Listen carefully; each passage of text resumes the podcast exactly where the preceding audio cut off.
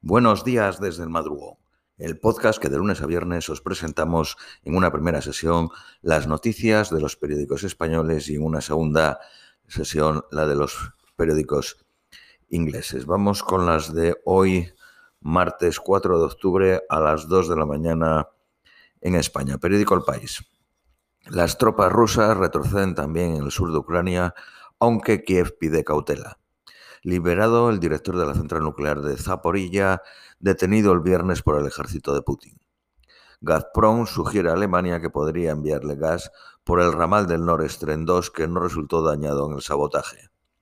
Estados Unidos planea aprobar un nuevo paquete de 625 millones de dólares en lanzacohetes móviles a Ucrania. El Pentágono asegura que Ucrania se encuentra en el camino de alcanzar sus objetivos en el campo de batalla. Ucrania estima en 36.000 millones de euros los daños ambientales causados por la invasión rusa. La primera ministra finlandesa a favor de estudiar el vallado parcial de la frontera con Rusia. La primera ministra británica da marcha atrás en la rebaja de impuestos e intenta descargar toda responsabilidad en su ministro de Economía. Se anula la anunciada supresión del tipo máximo del 45% del IRPF para las rentas más altas el ministro de Economía intenta desesperadamente recuperar su credibilidad ante las bases del Partido Conservador.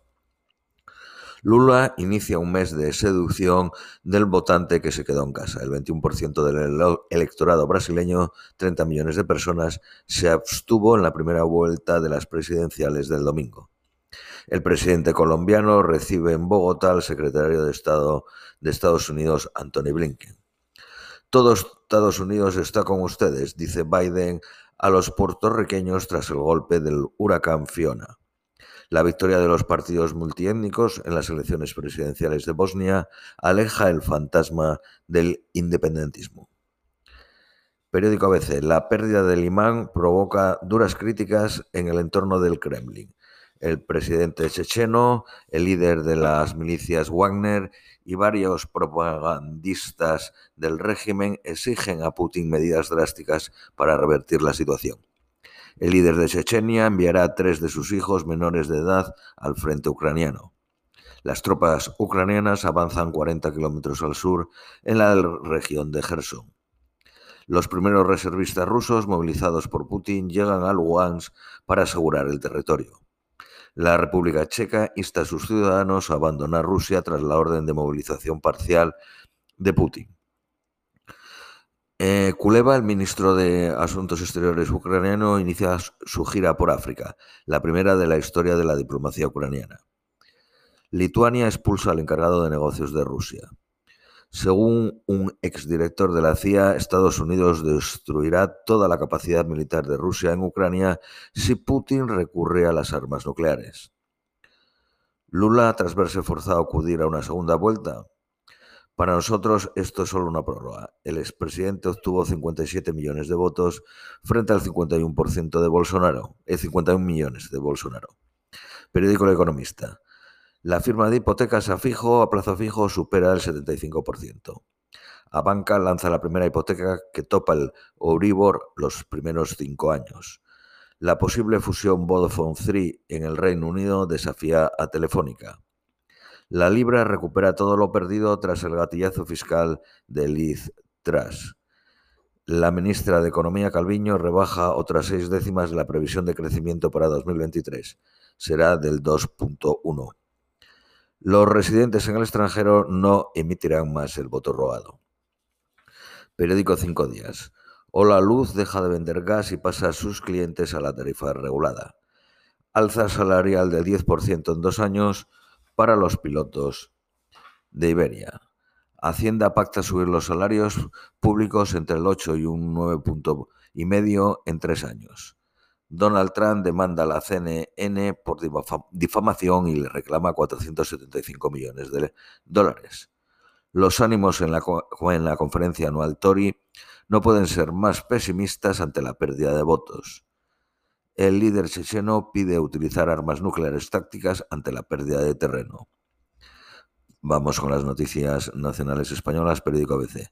Varios ministros evitaron recibir las denuncias sobre enchufismo en la embajada de personal de la Cancillería en Estados Unidos, intentando contactar con hasta seis miembros del gobierno para informar de su situación laboral y de anomalías en la contratación. El 28% de los jóvenes españoles tienen solo estudios básicos, el doble de la OCDE. Casi la mitad poseen un título universitario, pero es menos rentable que en otros países de la Unión Europea. Los funcionarios cobrarán este año una, una paguilla, entre comillas lo de paguilla, de hasta casi 900 euros. Carlos Lesmes, abocado a dimitir en horas si el Gobierno y el Partido Popular no renuevan el Consejo General del Poder Judicial. Fallece a los 82 años el periodista Jesús Cintero.